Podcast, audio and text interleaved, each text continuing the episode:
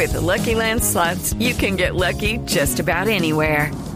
This is your captain speaking. Uh, we've got clear runway and the weather's fine, but we're just going to circle up here a while and uh, get lucky. No, no, nothing like that. It's just these cash prizes add up quick. So I suggest you sit back, keep your tray table upright, and start getting lucky.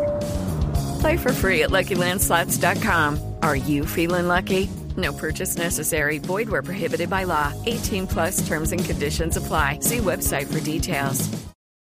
A Carlos Patiño. Él nos va a explicar lo que está sucediendo en esta zona de Oriente Medio. Internacionalista de la Universidad Nacional, un hombre que nos puede dar a conocer detalles de lo que significa este reto para el mundo y por qué Estados Unidos de nuevo se embarca en una fase de acción en una zona que no le trae muy buenos recuerdos. Doctor Patiño, buenas tardes. Eh, hola, buenas tardes. ¿Cómo se puede leer lo que ha estado pasando en esa zona del mundo, en Irak y en otros países cercanos con ISIS, con el Estado Islámico?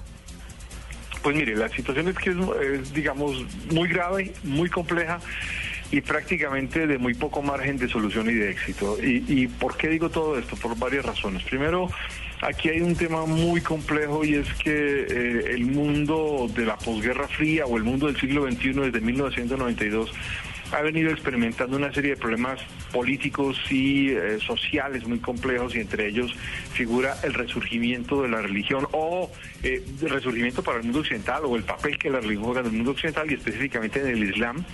Y en el Islam, desde 1979, desde la Revolución Islámico-Clerical de Irán, el Islam es una corriente de renovación política y social, de renovación de la cohesión social.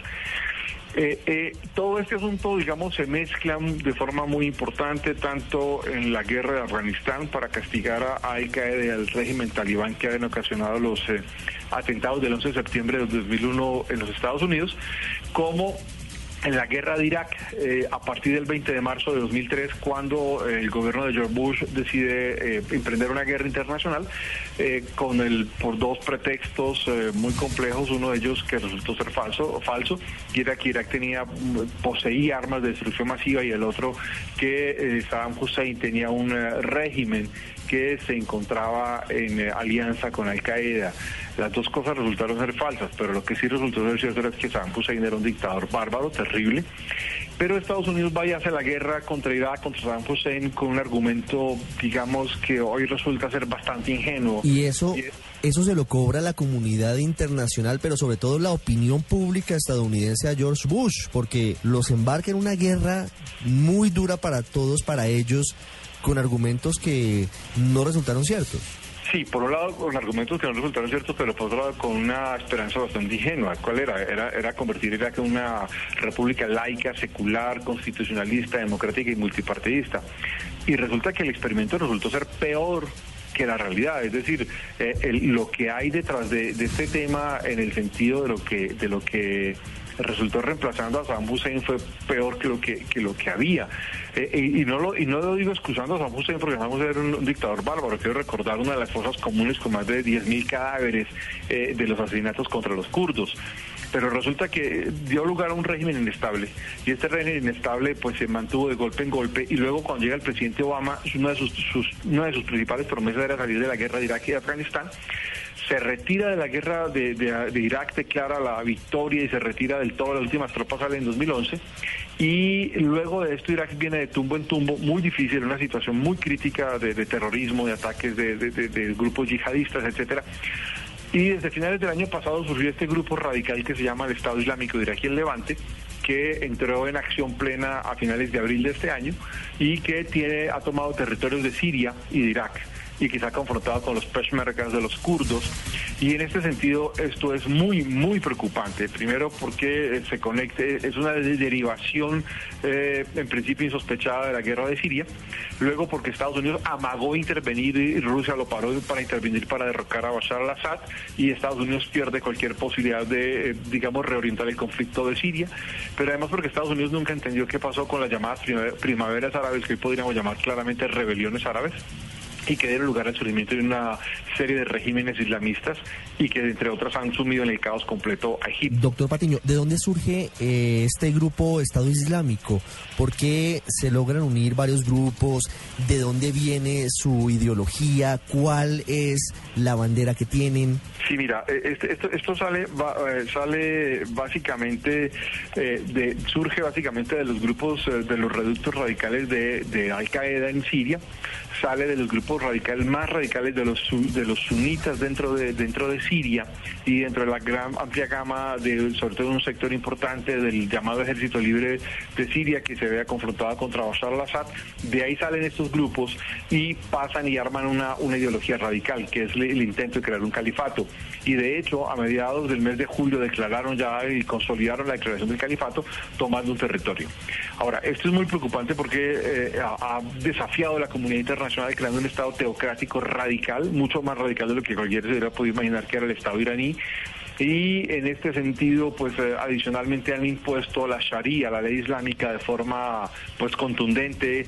Y lo que hemos visto a lo largo de las últimas dos semanas es persecución de minorías cristianas, persecución de otras minorías religiosas y arrinconamiento de estas minorías eh, cristianas y de los yazidíes y obviamente eh, en este sentido es que se, se, se significa la entrada en combate de los Estados Unidos de forma muy reticente porque además todo esto tiene que ver con, eh, pues se produce casualmente, por decirlo así, eh, en el momento en que entra la, nueva doctrina Obama de seguridad nacional. Doctor Patiño, ¿de dónde se financian grupos de este tamaño, de esta magnitud? Como el Estado Islámico. ¿Quién puede estar dando el dinero para que tengan la capacidad de unir y buscar la creación de, un califato, incluso superando fronteras porque estaban en Siria y ahora van por Irak y no se hizo lo suficiente hasta el momento por parte de la comunidad internacional frente al tema para llegar hasta los niveles en los que estamos hoy?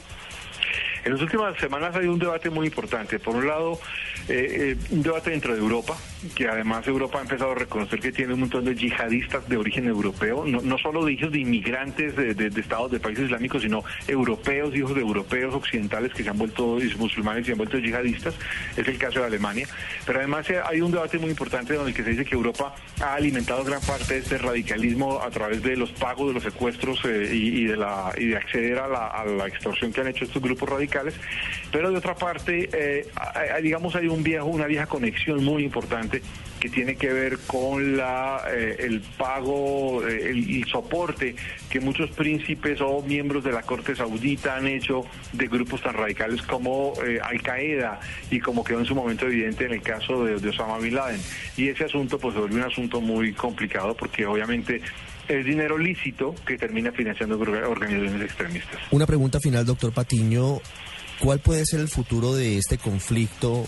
Obviamente todo es absolutamente impredecible y es variable, pero con estos bombardeos focalizados de Estados Unidos es posible que se logre disminuir el avance de este grupo Estado Islámico, el grupo que también es conocido como ISIS, que además eh, ha tenido en este momento la respuesta internacional porque tiene confinadas a más o menos 40 mil personas. Hoy secuestró un grupo de mujeres gigantesco, amenaza con decapitarlos a todos.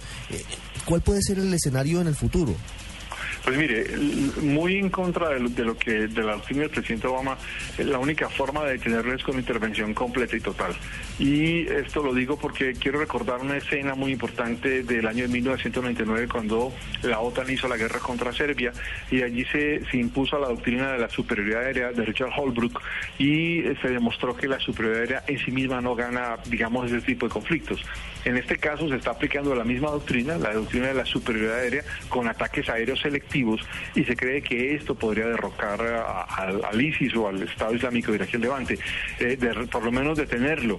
Pero el asunto es que no se trata de detenerlo, el asunto es que se trata de eliminarlo si se quiere eliminar esa amenaza. Es decir que vamos a tener que presenciar de nuevo una incursión terrestre en Irak y en Siria. La verdad es que en términos militares es la única posibilidad de detener eh, y eliminar de forma tal la amenaza al Estado Islámico de Irak y Levante porque el ejército de los el ejército del Estado iraquí no ha sido capaz, ha perdido territorio día a día y en este caso pareciera que la moral y la capacidad de combate de, los miembros del ISIS es mucho más, mucho más fuerte, es superior. Incluso esto ha dado lugar a, unas conversaciones e intercambios de eh, cooperación de inteligencia entre Irán, Irán y los Estados Unidos, algo que era impensable hace dos años y esto obviamente pues lleva a una situación de enfrentamiento casi impredecible.